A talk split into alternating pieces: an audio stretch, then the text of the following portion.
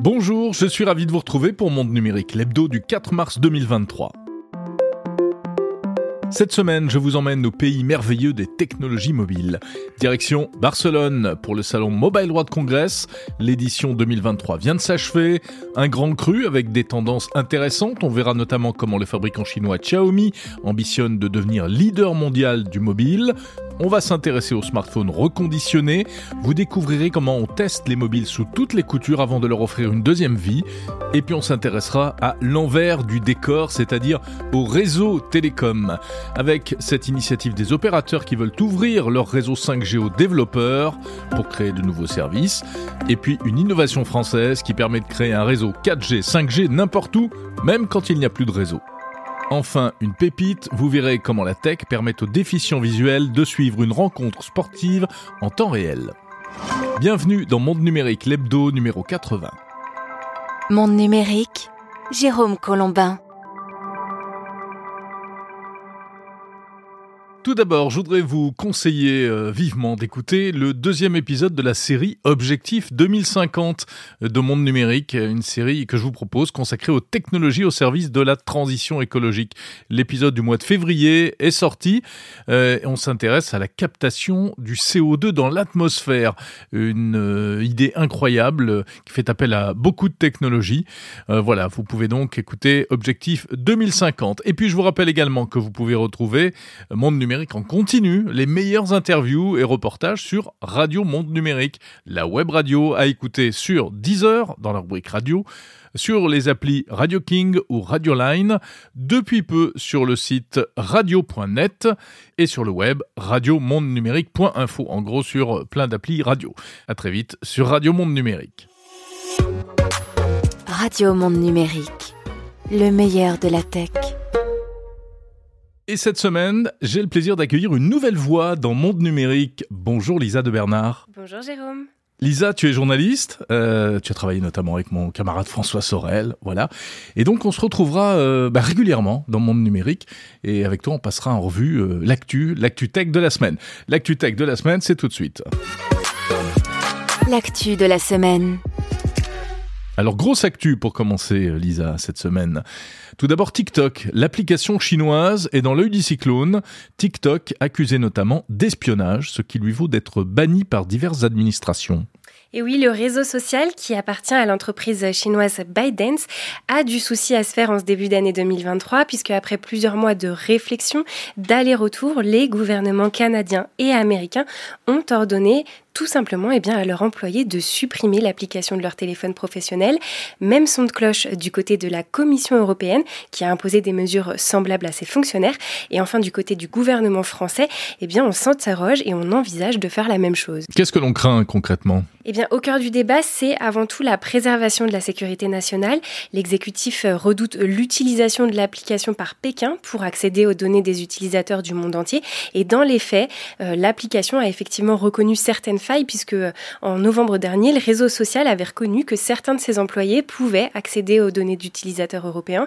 Et un mois plus tard, ils ont même admis que ces mêmes employés avaient utilisé ces données pour traquer certains journalistes. Oui, des journalistes de Forbes, hein, notamment aux États-Unis. Voilà. Et en revanche, euh, le groupe Biden, euh, lui, se désolidarise de cela et déplore ses décisions en affirmant qu'il n'a pas de lien avec le pouvoir chinois. La mise en garde pourrait, en France, concerner les administrations centrales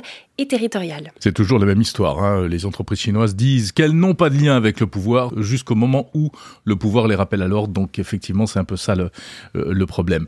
Bon, Lisa, TikTok est également pointé du doigt pour son côté addictif. Ça, c'est vraiment pour les utilisateurs et notamment les plus jeunes. Effectivement, ça n'est plus approuvé. Hein. TikTok et son fil de vidéos ininterrompu ne fait pas exception euh, dans la série des, applications addictives. Selon une étude mondiale, euh, les plus jeunes entre 4 et 18 ans passeraient, ouais, 4 ans, c'est quand même ça qui est impressionnant, passeraient en moyenne 1h47 par jour sur l'application. Ça aussi, mmh. c'est plutôt impressionnant.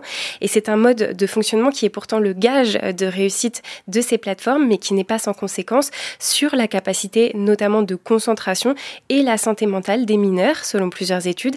Alors, pour éteindre partiellement l'incendie, le réseau social a annoncé des mesures, trois mesures plus spécifiquement. la première, eh ben, c'est un avertissement au bout de 60 minutes consécutives d'utilisation. Euh, une fois cet euh, affiché, il faudra rentrer un mot de passe euh, pour pouvoir débloquer à nouveau l'application. Et enfin, la troisième mesure, c'est une forme de contrôle parental. il y aura la possibilité de jumeler les comptes des parents avec celui des enfants et ça leur permettra en fait de pouvoir inscrire un temps maximum d'utilisation par jour en fonction des jours de la semaine. Alors évidemment, c'est plutôt une bonne nouvelle, mais ces mesures ne font pas l'unanimité car euh, le détournement de la réglementation finalement euh, ne tiendra en fait qu'à la date de naissance qu'on mettra euh, au moment de l'inscription dans l'application. Donc mmh. finalement, les moins de 18 ans, ils pourront échapper à ce contrôle parental, ils pourront échapper à ces avertissements. Alors moi, je crois que pour être plus efficace, ce qu'il faudrait faire, ça serait agir directement sur le flux vidéo pour le rendre moins addictif pour tous, plutôt que de se concentrer uniquement sur les mineurs. Par exemple, en intégrant euh, un temps de latence entre les vidéos qui permettrait de respirer, de sortir un petit peu de... de, ah oui, mais ce serait plus TikTok, Lisa, si ça... Ça serait plus TikTok, mais quelque part, c'est quand même important. C'est-à-dire que on, on, est dans une addiction totale et J'irais même plus loin, je dirais que si TikTok veut, veut faire d'une pierre deux coups, il pourrait par exemple intégrer des publicités toutes les 5 minutes, parce que les publicités, c'est agaçant pour tout le monde, mais effectivement, ça nous ferait sortir de la torpeur du scroll. Et eh ben voilà, les euh, propositions de Lisa de Bernard pour euh, rendre TikTok moins addictif. Et puis surtout, surtout, surtout, on a une dernière nouvelle qui est tombée cette semaine euh, et qu'on espère être elle aussi dans le bon sens. c'est un vote unanime à l'Assemblée nationale d'une loi visant à mettre en place une autorisation parentale obligatoire pour permettre aux moins de 15 ans de s'inscrire sur les réseaux sociaux, ce qui devrait effectivement permettre un meilleur contrôle de l'usage de ces réseaux sociaux par les mineurs qui, rappelons-le, démarrent très tôt leur vie numérique sur ces plateformes, en moyenne vers 8 ans selon les dernières données de la CNIL. L'intelligence artificielle conversationnelle, autrement dit ChatGPT et ses dérivés, l'IA conversationnelle s'immisce partout après les moteurs de recherche de Microsoft et de Google. Voici que ChatGPT arrive carrément dans le système Windows. Et oui, ChatGPT fait son apparition directement dans Windows. C'est la suite des annonces. Le système d'exploitation Microsoft euh, verra euh, le chatbot intégré dans la barre des tâches de Windows 11. On pourra même lui poser des questions sans avoir besoin de lancer une application ou d'aller sur un site. Et non content de cette nouveauté, eh Microsoft fait fructifier son bien en le rendant accessible sur Android et iOS grâce à une nouvelle version de son appli de moteur de recherche. Et puis ça continue. Les utilisateurs vont pouvoir profiter de ChatGPT sur Skype en s'identifiant via Bing. Idem euh, du côté de Microsoft Edge. Et dernière nouveauté et pas des moindres, la recherche vocale. On passera à un autre niveau en termes d'interaction vocale. Alors il y en a d'autres également euh, qui se lancent sur ce terrain-là. On ne les attendait pas forcément. Et oui, preuve de l'influence de Microsoft, c'est au tour de Snapchat d'annoncer cette semaine le lancement de MyAI, un chatbot conversationnel basé sur la dernière version de ChatGPT d'OpenAI. C'est un peu un ami virtuel mhm. que les jeunes pourront personnaliser et qui devrait être en mesure de conseiller ce jeune public. En revanche, sur des questions euh, tout de même plus restreintes que la version classique d'OpenAI. Ben les parents n'ont pas fini de se faire du souci avec tout ça. Euh, ce n'est pas tout, Lisa. Il y a aussi une nouvelle application qui s'appelle Artifact Artifact alors c'est la contraction de trois mots article, fait et IA, un concept imaginé par les fondateurs d'Instagram qui offrirait une expérience utilisateur personnalisée en matière de consommation de presse écrite avec des articles sélectionnés selon le modèle de l'algorithme de TikTok, c'est-à-dire en fonction de ce que le lecteur aura consommé en amont. Et puis on pourrait parler aussi de Meta qui annonce une intelligence artificielle pour euh, euh, ces plateformes Instagram, WhatsApp et Facebook. Donc vraiment, tout le monde s'y met. Hein. Et c'est pas fini, Jérôme, mais ça c'est pour sûr, puisque désormais ChatGPT va être à disposition de l'ensemble des développeurs grâce à une nouvelle API. Mhm. Promesse donc de l'intégration facilitée aux applications et services de tout horizon. Oui, c'est pas fini, tu as raison, puisqu'on peut même ajouter aussi que Elon Musk, toujours lui, veut créer euh, également son IA conversationnel. Il vient de recruter un spécialiste de la société euh, DeepMind un monsieur qui s'appelle Igor Babushkin. Il veut faire un anti-ChatGPT parce qu'il trouve que ChatGPT est trop woke Hein. c'est vrai que les réponses sont très politiquement correctes et comme euh, Elon Musk lui il est plutôt anti-wok. Hein. Alors c'est pas un anti-ChatGPT qui veut faire, mais c'est, explique-t-il, une IA qui est moins de protection de contenu. Tout un programme, on verra bien. Du côté des télécoms, alors qu'avait lieu cette semaine le salon Mobile World Congress de Barcelone, on va en parler tout à l'heure, eh bien, il y a un sujet sensible qui revient sur le tapis. Les opérateurs télécoms, Orange, Bouygues, etc., aimeraient bien que les géants américains du numérique, Google et autres Netflix, mettent la main au porte-monnaie pour financer les réseaux télécoms, qu'ils utilisent abondamment, hein, avec tout leur contenu, Thierry Breton, le commissaire européen, a fait une sortie en ce sens à Barcelone. Le but, ce serait d'intégrer à l'équation du financement de ces dix réseaux les GAFAM aux côtés des opérateurs. Pour l'instant, l'offensive est assez douce. Elle prendrait la forme d'une consultation qui a été annoncée fin 2022 par Thierry Breton. Et cette consultation, eh elle devrait durer entre 5 à 6 mois et s'inscrit plus largement dans une réflexion sur le métavers avec un processus législatif à horizon 2025. Mais c'est une demande qui est ancienne hein, de la part des opérateurs, il faut le rappeler. Et oui, elle date de 2021. C'est à ce moment-là qu'elle a été formulée euh, par les opérateurs français et européens, parmi lesquels on retrouve Orange, Vodafone ou encore l'espagnol Telefonica ou le Dutch Telecom. Objectif, eh bien, obtenir une contribution financière des géants technologiques américains au développement et à l'entretien des réseaux de télécommunications européens. Pourquoi? Car comme tu l'expliquais, ce sont de grands utilisateurs de bandes passantes fournis par les opérateurs. Chiffre à l'appui, selon les déclarations de euh, l'ETNO, l'association regroupant des, des opérateurs européens, 56 du trafic sur les réseaux Internet fixes et mobiles mondiaux était le fruit de Google, Facebook, Apple, Microsoft, Amazon, mais également de Netflix. Mais alors les GAFAM se défendent. Hein. Voilà, ils essayent de se défendre. Et leur argument pépite un peu imparable pour euh, contrer euh, cette demande d'investissement, eh bien, c'est le fait que d'investir, eh bien, ça remettrait en cause la neutralité du réseau. Ce principe selon lequel les fournisseurs de services Internet doivent permettre l'accès à tous les contenus et applications, quelle que soit leur source. Et c'est une crainte qui est euh, d'ailleurs partagée par certaines associations de défense des libertés individuelles. Voilà, c'est pour ça que c'est pas simple hein, de vouloir faire payer les GAFAM. Merci Lisa de Bernard pour cette première. On se retrouve la semaine prochaine. Et oui, à la semaine prochaine. La suite de Monde Numérique, exceptionnellement pas d'innovation de la semaine car le programme est chargé. Je vous emmène à Barcelone.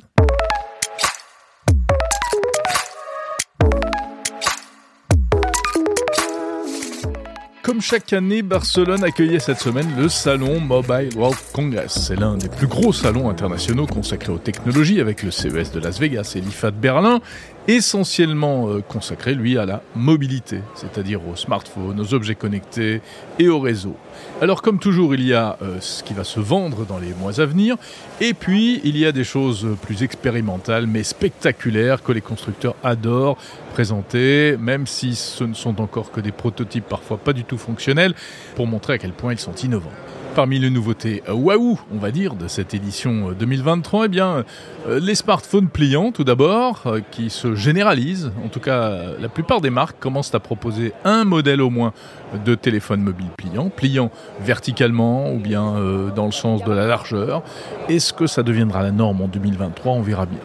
Et puis, il y avait aussi cet étonnant smartphone à écran enroulable signé Lenovo, un petit mobile euh, qui, lorsque vous appuyez sur un bouton, eh bien, voit son écran s'allonger verticalement. C'est très joli, amusant, élégant. Euh, bon, mais ce n'est encore qu'un produit de démonstration, aucune date de sortie annoncée. En vedette également les nombreuses paires de lunettes connectées. L'idée, c'est de faire apparaître dans le champ de vision des informations euh, en surimpression, comme par exemple une direction à suivre, euh, si on suit une navigation GPS, ou bien des sous-titres pour de la traduction simultanée. Pour en savoir plus à propos de ces nouveautés, de ces annonces, de ces tendances euh, du Mobile World Congress édition 2023, je vous invite à écouter le, le débrief que je vous propose par ailleurs sur le fil de Monde Numérique, l'essentiel des annonces en à peine 10 minutes. Mais d'ici là, voici les interviews de la semaine. Monde Numérique Jérôme Colombin. Et une tendance forte cette année au Mobile World Congress, la présence massive des fabricants chinois. Oppo, Honor, TCL, Huawei, des stands nombreux, imposants. Illustration de ce phénomène avec la marque Xiaomi. Bonjour Guillaume Chéniaud. Bonjour. Vous êtes country manager de la marque Xiaomi.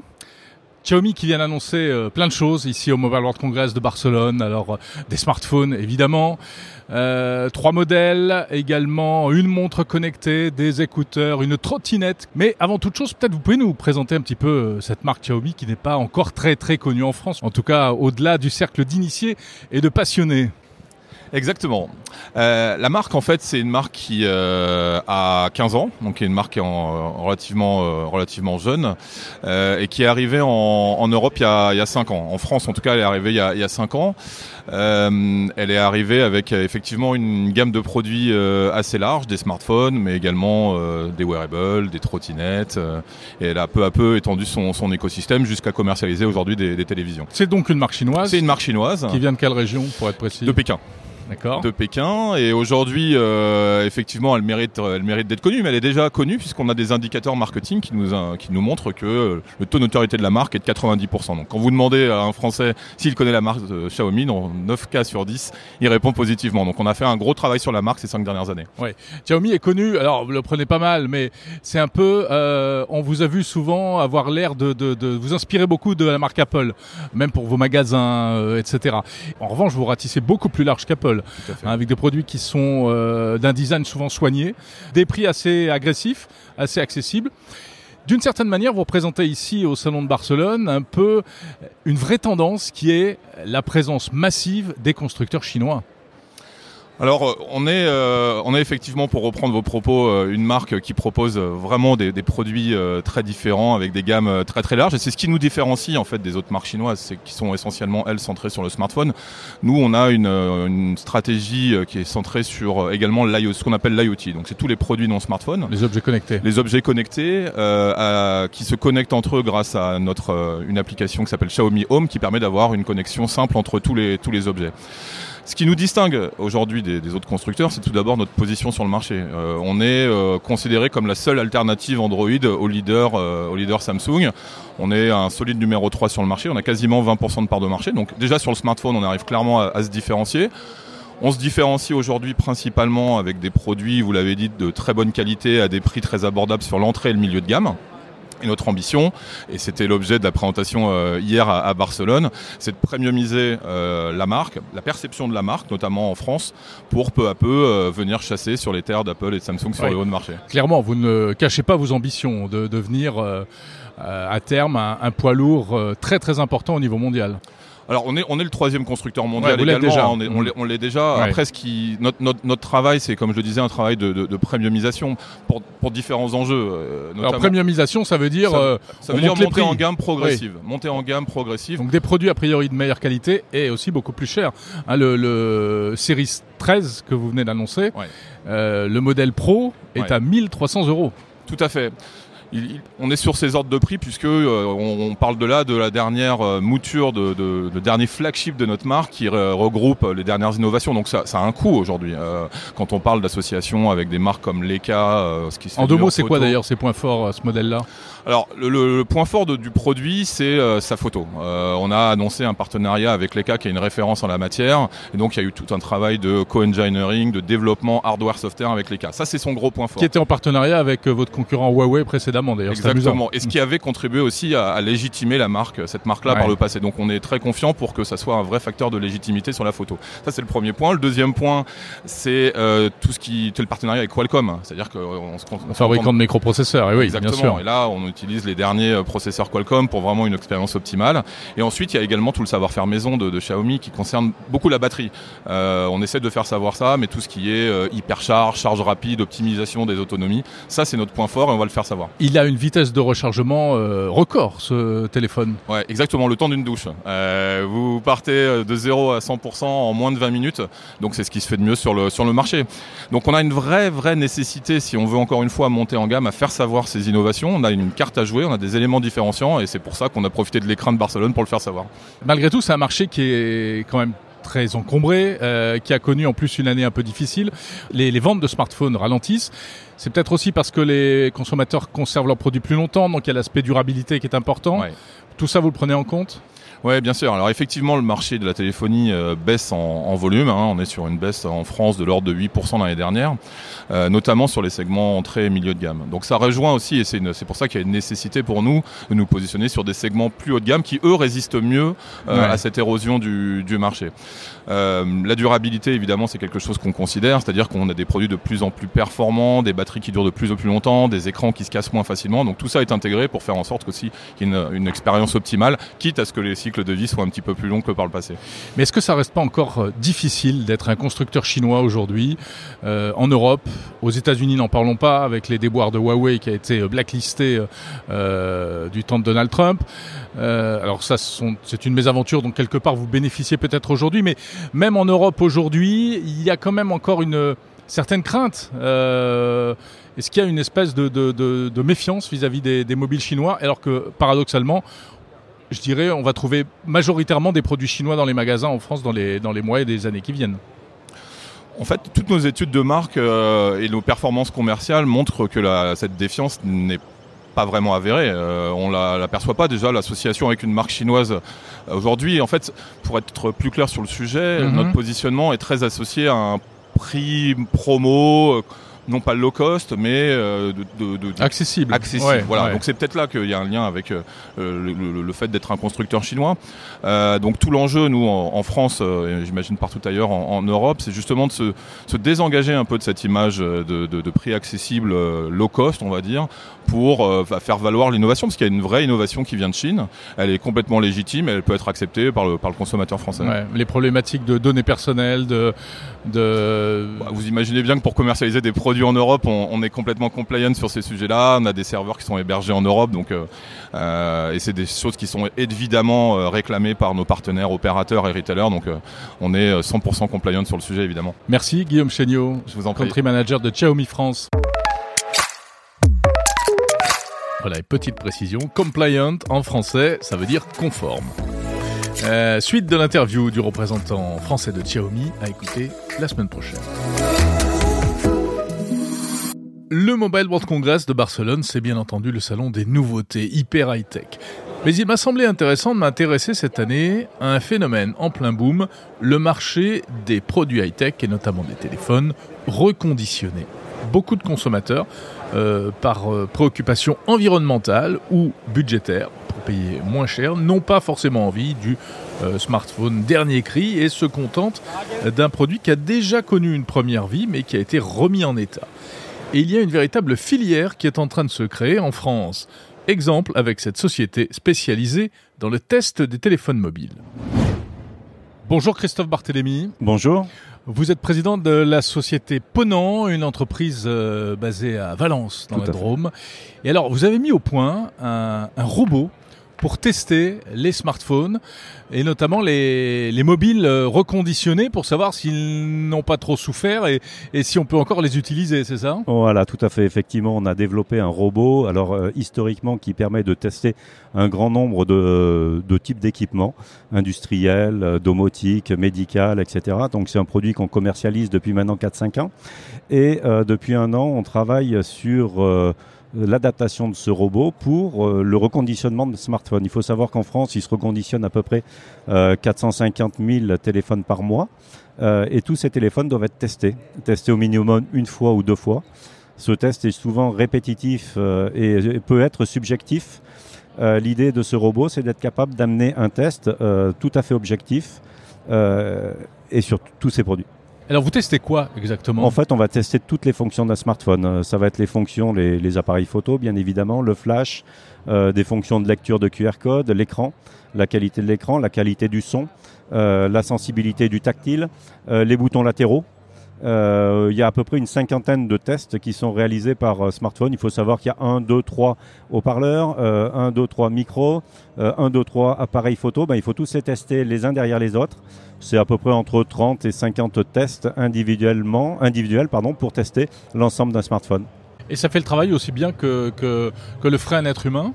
Alors, je dirais même mieux parce qu'en fait, euh, le robot n'est pas, pas subjectif. C'est-à-dire que euh, quand vous allez tester 150 euh, ou 200 téléphones dans la journée, euh, tester un grésillement, entendre un grésillement, ça va être un petit peu compliqué.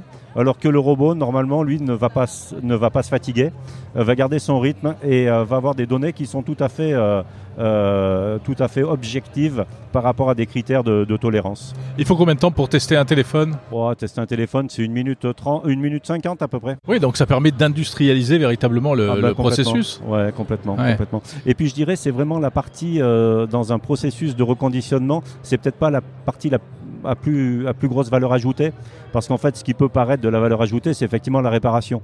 Donc, euh, il vaut peut-être mieux effectivement que les opérateurs soient sur de la réparation pour augmenter les volumes et que le test soit fait de manière tout à fait factuelle et objective avec, euh, par le robot. Donc, c'est vraiment une machine qui, qui, qui, appuie sur les boutons, qui, euh, qui fait glisser. Alors, en fait, voilà, on a les trois sens qui sont utilisés par un utilisateur d'un smartphone. Donc, on a le toucher on a euh, la vue avec une caméra qui va analyser, qui va regarder ce qui se passe sur l'écran. Et on a également le son, euh, puisque le haut-parleur et le micro euh, sont des choses qui sont importantes sur un smartphone. Donc on va vérifier que le smartphone est capable de recevoir un son et capable d'émettre aussi des sons de qualité. Alors on sait qu'il y a une, on va dire une filière du reconditionnement qui est en train de se créer en France.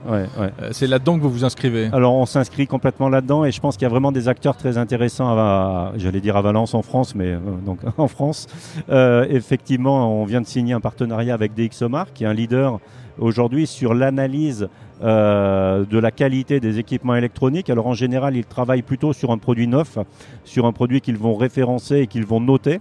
Euh, l'idée, c'est de dire on va travailler avec eux sur non plus des produits neufs, sur des produits reconditionnés et non plus sur le modèle de référence, mais sur tous les numéros de série qui sont produits de manière à ce que chaque euh, téléphone soit capable de sortir avec un label en disant bah, celui-ci, il a été testé Ponant DxOMark. Et je pense qu'effectivement, amener du rationnel et des labels autour de ça doit donner confiance aux utilisateurs finaux, aux personnes qui vont racheter les téléphones, parce qu'à la base, c'est quand même eux qui, ne doivent, euh, enfin, qui doivent retrouver la qualité du téléphone qu'ils ont acheté. Merci Christophe Barthélémy, président de la société Ponant Technologies. Alors ce n'est pas tout, les tests de mobile, ça va encore plus loin. Aujourd'hui, on teste aussi tout ce qui est lié à l'émission des ondes radio, et notamment pour des questions de santé. Ça concerne les appareils reconditionnés, mais aussi les produits neufs. Bonjour Stéphane Panetra. Bonjour Jérôme. Vous êtes fondateur de la société Artfy, qui est une entreprise française qui a une, une activité bien particulière. Euh, vous testez les performances réelles des smartphones Hein, les émissions des ondes pour savoir un s'ils sont euh, s'ils ne sont pas dangereux pour la santé et deux savoir s'ils sont réellement performants. Euh, euh, comment est-ce que vous procédez exactement? On a inventé une nouvelle technologie capable de mesurer en temps réel les ondes électromagnétiques émises par les smartphones et objets connectés et ça permet pour le consommateur de s'assurer que le téléphone qu'il achète en fait va finalement être performant. Ça, c'est une problématique qu'on rencontre tous. Hein, ça capte mal, etc. Et donc, nous, on permet de faire cette, cette mesure-là tout en mesurant également la quantité d'ondes absorbées dans le corps humain, permettant de s'assurer euh, que le téléphone est conforme aux réglementations de santé. Et c'est une première mondiale qu'on annonce aujourd'hui au Mobile World Congress, puisque en fait c'est la première fois au monde qu'une technologie est capable, sur la même plateforme euh, de mesure, de caractériser à, la fois euh, cette quantité d'ondes émises dans l'environnement, mhm. permettant la bonne performance sur le réseau, la qualité de réseau et la garantie sur l'aspect santé. Oui, parce que évidemment, c'est ce qu'on appelle le DAS, hein, le pour la partie santé, c'est ce qu'on appelle le santé, DAS. Pour la partie santé, C'est affiché sur les petites étiquettes quand on achète son téléphone. Mais ça ne se faisait pas ça avant On ne mesurait pas euh, les ondes des smartphones alors comme, on le, comme vous le savez, euh, les téléphones sont, je dirais, euh, constitués de parties essentielles. Il y a évidemment l'écran, il y a évidemment la batterie, il y a évidemment toute la partie radiofréquence, sans laquelle rien ne pourrait se passer en termes d'émissions et de connexion. Euh, en fait, euh, depuis euh, très longtemps, on teste en production 100% des téléphones mobiles sur les caméras, sur les écrans, également sur la partie batterie. Mais il y avait une impossibilité technologique de mesurer 100% des téléphones mobiles en ligne de production sur la partie radiofréquence, à la fois sur la partie connectivité, performance et sur la partie santé les mesures qui existaient. Ah, les temps de mesure des bandes test à l'époque étaient beaucoup trop lents, euh, 40 minutes, une heure pour faire un test. Ah oui, donc c'est pas rentable quand Donc, on fabrique des smartphones euh, inimaginable en fait. par milliers. Voilà. Et notre technologie, nous, c'est de la mesure de temps réel. Quelques secondes pour faire cette mesure. Et donc, on rend possible ce qui était inimaginable jusqu'alors, c'est de tester 100% des téléphones au niveau de la chaîne radiofréquence directement en ligne de production. Donc vous avez développé une espèce de robot, c'est ça? Voilà, c'est un automate euh, sous forme de scanner qui a la possibilité d'être automatisé avec un robot qui permet de tester toutes les télé- positions des téléphones le, le long du corps humain ou euh, le long euh, d'un- d'un d'un buste. D'accord. Alors qui euh, est bénéficiaire de ça, euh, in fine? Alors les industriels, parce qu'ils vont pouvoir améliorer les process de leur cœur métier, réduire leurs coûts, euh, améliorer leurs performances. Les opérateurs qui vont pouvoir en fait finalement avoir sur leur réseau des mobiles plus performants et donc avoir moins de clients qui disent ah ça capte mal à cause du réseau etc pour de mauvaises raisons. Avoir des Donc consommateurs les opérateurs peuvent tester les smartphones qui vont être amenés à commercialiser. Exactement, et ils ont des exigences aussi vis-à-vis des euh, constructeurs euh, de s'assurer qu'ils testent également en production pour une homogénéité, dirons-nous, du parc euh, qu'ils mettent sur leur réseau. Bien et sûr. assurer effectivement aussi un engagement auprès des consommateurs qui auront euh, la chance, enfin, d'avoir un téléphone qui a été testé euh, au niveau des ondes et au niveau de l'impact performance et santé directement. Alors ça concerne les téléphones neufs ou également les téléphones euh, reconditionnés d'occasion qui aujourd'hui sont un véritable marché. Alors ça concerne les deux, mais ce qui est intéressant avec le reconditionné, c'est que cette filière a la possibilité de se structurer et de devenir exemplaire. Et étant donné la, dimension industrielle française que l'on a autour de la création de tout un tas d'entreprises industrielles en France sur le secteur du reconditionné, c'est une belle opportunité vitrine pour la France potentiellement. Et d'ailleurs, on a un exemple aujourd'hui, une proof of concept, dirons-nous, avec une société qui s'appelle Itensia, euh, marque Again, qui pour la première fois au monde teste 100% de ces euh, téléphones reconditionnés directement en ligne de production sur la partie performance radiofréquence et santé avec DAS. Mais alors, on parle du reconditionneur, euh, donc ça veut dire que il a dé- le téléphone a déjà eu une vie avant, il n'a pas été testé précédemment? Il a été testé sur un prototype très en amont de la production de masse et il y a à peu près une chance sur un million que le téléphone qui est dans votre poche ait été testé.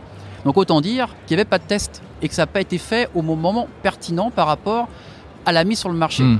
Donc tout simplement, comme on le disait tout à l'heure, par rapport à cette impossibilité de le faire directement en ligne de production. C'est les conséquences de ça. Et euh, comme vous le savez, il y a un certain nombre de téléphones mobiles euh, qui sont retoqués par les régulateurs. Oui, régulièrement quelques modèles, alors très peu en réalité. hein. 10-15% du parc. À 10-15%, Ah oui, sur, les, sur les quelques dernières années, ça va D'accord. beaucoup. Sur des Sachant marques. euh, qu'on sait qu'on qu'on teste que le neuf et qu'on ne vérifie pas le reconditionné. Est-ce qu'un téléphone euh, qui était bon à une époque peut se dégrader et donc du coup, lorsqu'il est revendu en reconditionné, euh, n'a pas les mêmes performances C'est la prochaine. Oui, alors déjà, un, quand il arrive en entrée de parc au niveau du reconditionné, il arrive dans un état qui est pas fort déplorable. hein. Il a été cassé, etc. Donc les performances des ondes sont altérées. Votre téléphone tombe, les performances sont altérées. Ça va être plus ou moins le cas en fonction de comment il est tombé et en fonction du modèle, s'il est plus ou moins résistant. Mhm. Mais ça va être altéré. Donc il y a une grande diversité de performances des ondes quand on re- reconditionne un téléphone mobile en amont du cycle. Et puis il faut tester ensuite dans le processus, avec un processus de grande qualité, pour s'assurer qu'à l'extérieur du site, qu'on s'est revendu en reconditionné, il y a une bonne homogénéité. D'accord. Mais est-ce que votre système, donc qui est en service depuis quelques années, hein, a permis de, de- de découvrir euh, des smartphones qui vraiment euh, ne devraient pas être commercialisés parce qu'ils ne répondent pas aux, aux normes? Alors il n'y a pas eu besoin de nous d'ailleurs pour le faire, puisque les régulateurs l'observent eux-mêmes. Nous, en fait, on permet de mesurer euh, des choses encore plus précisément et donc de pouvoir aboutir à des conclusions encore plus précises sur ces sujets-là. Et nous, on fait des observations régulières qu'il faut améliorer les performances euh, des antennes et améliorer la couverture du test pour la mesure de DAS. Parce que oui, il y a un risque pour que les consommateurs se retrouvent dans leur poche pendant un certain nombre de mois, voire pendant tout l'usage du téléphone avec des mobiles non conformes. Merci Stéphane Panetra Merci à vous. de la société Artfile. Merci à vous, Jérôme.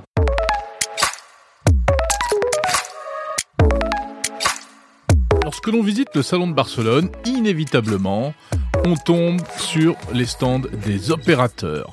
Les opérateurs télécoms. Et c'est l'occasion de percer le mystère de l'envers du décor. Qu'y a-t-il derrière tous ces objets connectés et téléphones mobiles que nous utilisons au quotidien?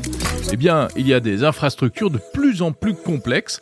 Alors, ce sont des thèmes un peu plus industriels et économiques mais euh, j'ai vraiment voulu cette année mettre mon nez là-dedans pour en savoir plus. D'autant que les opérateurs télécoms ont fait une annonce majeure. Bonjour Claire Chauvin, Bonjour. vous êtes directrice stratégie, architecture et standardisation chez Orange. On se retrouve dans le cadre du partenariat entre Orange et Monde Numérique ici au Mobile World Congress de Barcelone. Alors pour aborder un sujet un peu technique mais qui in fine euh, concerne tous les utilisateurs, l'association des opérateurs télécoms euh, vient de présenter une, une plateforme, un engagement en fait pour ouvrir un petit peu euh, ces réseaux à travers ce qu'on appelle les API. Euh, D'abord, repartons à la base. Euh, on a besoin d'un petit lexique. Qu'est-ce que c'est qu'une API en informatique? On va rappeler ça rapidement. Alors les API, effectivement, c'est les Application Programming Interface. Donc ça nous vient directement du monde IT. Et euh, en bref, il s'agit eh bien de développer sous forme d'interface informatique l'accès à des informations. On va dire que les API sont vraiment aujourd'hui au cœur de, de, de, toute notre vie numérique, hein, parce que voilà, il y a des géants, euh, je sais pas, euh, Facebook, euh, des plateformes, et puis euh, tout autour gravitent des, des, tas de petits acteurs hein, qui viennent se connecter en fait, c'est ça? Tout le monde utilise des API, oui, de toute façon, tout le monde s'interconnecte à travers des API dans le monde IT. Et nous-mêmes, on a aussi beaucoup d'API en interne dans nos, dans nos réseaux, mais on les utilise plutôt pour des, des besoins propres propre. Voilà. Alors là, là, c'est un petit peu une révolution culturelle. Donc vous allez ouvrir vos réseaux, vous Orange, mais d'autres opérateurs aussi, une vingtaine d'opérateurs mondiaux. Vous allez les ouvrir aux développeurs. Ça veut dire quoi concrètement? Alors ça veut dire que comme on va avoir effectivement euh, une quantité en fait d'interfaces d'API de données euh, disponibles, eh bien on se dit que d'autres euh, que nous euh, sont sans doute amenés à être créatifs et à inventer de nouveaux services avec euh, ces, ces, fonctionnalités qui sont dans nos réseaux. Donc c'est la 5G en fait hein, qui permet d'ouvrir comme ça euh, euh, toutes ces interfaces et toutes ces données.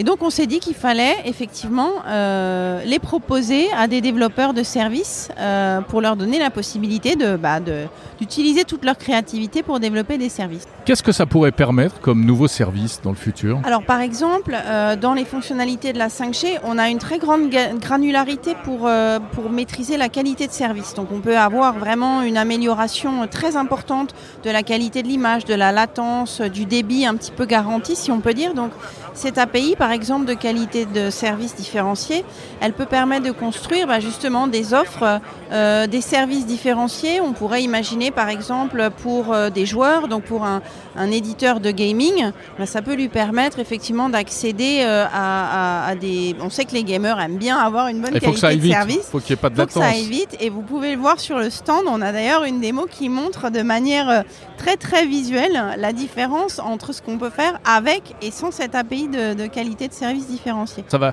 changer des choses pour les développeurs d'applications, des applications mobiles ou autres? Oui, ça peut leur donner vraiment euh, accès en fait à des fonctions, à des données auxquelles ils n'avaient pas pensé. Euh, un, un, exemple tout bête, euh, c'est que nous, on est capable en tant qu'opérateur de savoir si un mobile se trouve bien euh, à l'endroit où il prétend être, si une carte SIM est bien dans le terminal dans lequel elle doit se trouver. Et tout ça, par exemple, c'est des applications euh, pour euh, gérer des problématiques de fraude, euh, notamment vis-à-vis -vis du monde bancaire. On aime bien savoir si euh, le client qui fait son retrait à l'autre bout du monde est-il vraiment à l'autre bout du Ah monde? oui. Voilà. Donc on a déjà des applications comme ça. Euh, et un certain nombre d'opérateurs sont déjà en mesure en fait de fournir ces informations-là. Ce qui est nouveau ici euh, euh, et, ce qu'on a vraiment travaillé tous ensemble avec les 20 opérateurs signataires de ce MOU, c'est que ces, ces API-là, on veut les développer exactement de la même manière. On veut un standard sur la manière dont on expose ces API, de manière à ce qu'un développeur qui aura développé le service une fois avec un opérateur puisse réutiliser exactement le même service et donc par exemple exactement la même application téléchargée dans les smartphones de tous les opérateurs euh, possible parce que ça utilisera exactement les mêmes API. C'est ça aussi la force de ce consortium et de cette travail, de cette collaboration entre opérateurs. Alors si les opérateurs se mettent comme ça en commun et puis ouvrent un petit peu leurs leur, leur secrets, leur, leurs arrière-cuisines, euh, Claire Chauvin, j'imagine que c'est aussi parce qu'ils ont un intérêt. Quel est l'intérêt que vous poursuivez? Évidemment, on a un intérêt. Euh, je pense que ça n'échappe à personne que euh, investir dans la 5G, ça demande des investissements euh, relativement massifs, on va dire. Euh, donc il faut aussi qu'on soit en mesure de monétiser en fait hein, nos, nos, investissements, de les valoriser. Donc il y a euh, derrière une véritable volonté de monétisation euh, Absolument, oui. C'est-à-dire que l'accès aux API ne sera pas gratuit ah non, il ne sera pas gratuit. On ne peut pas euh, donner de la qualité de service extrêmement bonne pour rien. et bien sûr, on aura aussi des partenariats certainement privilégiés en fonction du type d'acteur. ouvrir des API, c'est aussi quelque chose qu'on va pouvoir utiliser à nos à nos propres fins, en fait. C'est-à-dire qu'on va, nous aussi, probablement développer des services avec ces API-là, en interne pour nos clients, entreprises, par exemple, ou autres. Donc, de toute façon, on va mettre tout ça à disposition, et puis on va essayer de le, de le faire utiliser par le plus grand nombre. Merci Claire Chauvin, directrice stratégie, architecture et standardisation chez Orange.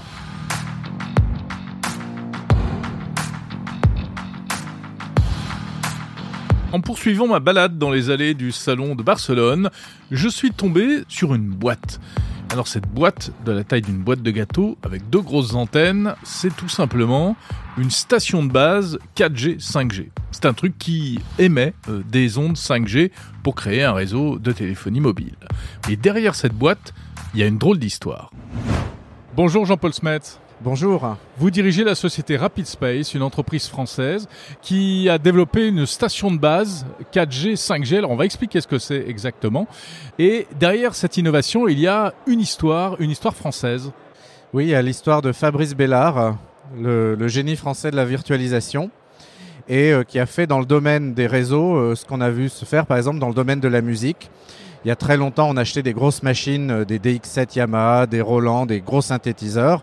Aujourd'hui, on met un plugin dans son PC et on fait de la musique de la même façon que ce qu'on faisait avec d'énormes machines. Et il se passait exactement la même chose pour les réseaux 4G et 5G. Euh, un jour, euh, Fabrice Bellard a dit bah, Je vais essayer de programmer mon PC pour qu'il calcule toutes les formes d'ondes radio d'un réseau 4G. Tout le monde lui a dit Tu n'y arriveras jamais, c'est pas possible, tu vas pas remplacer des énormes armoires par un petit processeur. Et comme il programme de façon très astucieuse, il a réussi en quelques années à faire tout le calcul de l'onde radio d'un réseau 4G avec un simple processeur d'un simple PC grand public. Il a montré ça il y a à peu près 8 ans justement au Mobile World Congress.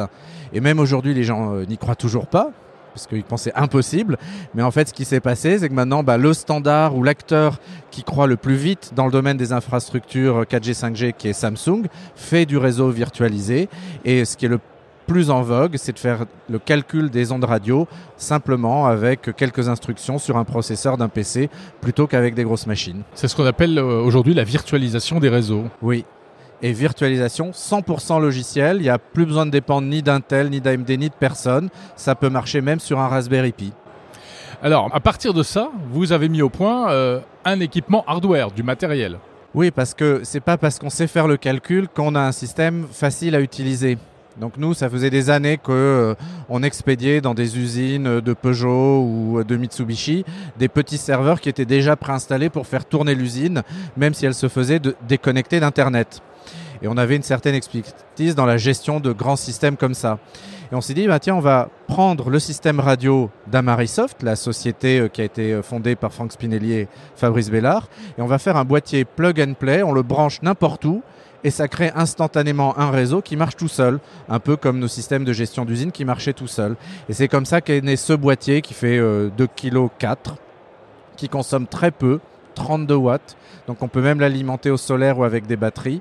Et dedans, il n'y a que du logiciel. C'est juste un PC avec, c'est pas une carte son, mais c'est une carte radio. Ça marche pareil. Le PC calcule la forme d'onde. Euh, produit le signal radio. Les gens autour, euh, ça peut être par exemple des policiers ou des gens dans un village, reçoivent Internet. Et comme c'est un PC, ben, on peut mettre des petites applications en plus, comme euh, une sorte de WhatsApp local ou pourquoi pas un système pour contrôler les machines d'une usine. Mais quel est l'intérêt d'avoir un réseau privé en quelque sorte ben, Si par exemple, alors déjà il y a l'intérêt d'avoir du réseau là où il n'y en a pas. Ouais. Mais il est connecté à Internet ce réseau? Bah, Si on met un Starlink ou quelque chose comme ça, bah, on a l'Internet qui arrive à Starlink et puis les téléphones à 3 km à la ronde quand on est à la campagne qui captent du réseau. Et c'est vraiment petit, pas cher, rapide. Donc il y a vraiment, il n'y a aucune raison qu'on ait encore des zones blanches. Mais il y a une autre application qui est celle en fait qui est le vrai marché. C'est que c'est un truc où la France a été assez en avance. Aujourd'hui, euh, les policiers ils utilisent WhatsApp. Ils devraient pas, mais c'est ça la réalité. Et, euh, bah, ils font ça quand le réseau d'Orange ou de SFR fonctionne. Mais s'il y a une grosse manifestation ou qu'il y a eu par exemple euh, un accident ou un désastre naturel, il y a des chances que le réseau de l'opérateur ne fonctionne plus. Oui, s'il y a trop de monde. Ou... Trop de monde, donc ça ne marche plus. Euh, des, des, pylônes détruits, ça marche plus. Mais ça n'arrive pas tous les jours non plus quand même. Hein. Heureusement, mais, mais c'est justement le travail de la police ou des services de sécurité civile de pouvoir travailler quand les choses qui arrivent pas tous les jours arrivent. Donc ils viennent avec leur. L'idée c'est qu'ils vont venir avec un petit boîtier qui est une petite station 4G ou 5G, avec un téléphone. Parce que c'est comme ça qu'on travaille aujourd'hui. Euh, on travaille plus avec des walkie-talkies mais avec des smartphones. Et ils recréent comme ça instantanément le réseau qui leur permet de travailler n'importe où. Donc d'échanger des informations écrites, des photos, des images. Regarde euh, ce qui se passe à tel endroit, est-ce que c'est bien là que je dois aller? Euh, et, donc ça, c'est le premier gros cas d'application. Le deuxième, c'est quand on veut dans une usine piloter des machines, s'appeler entre collègues. Euh, ou même avoir de l'accès à des données. Avant, on avait du Wi-Fi, plus du, euh, des téléphones sans fil, plus euh, des walkie-talkies. Mhm. Aujourd'hui, un seul réseau 4G ou 5G qui fait tout et qui couvre avec une seule station toute l'usine. Et ça marche même quand l'usine est déconnectée d'Internet. Voilà, donc cette euh, station de base 4G, 5G euh, qui tient dans une boîte à chaussures. Merci. Boîte à chocolat. Oui, une boîte de gâteaux, hein, une boîte à chaussures, enfin bon. merci Jean-Paul Smet de Rapid Space. merci.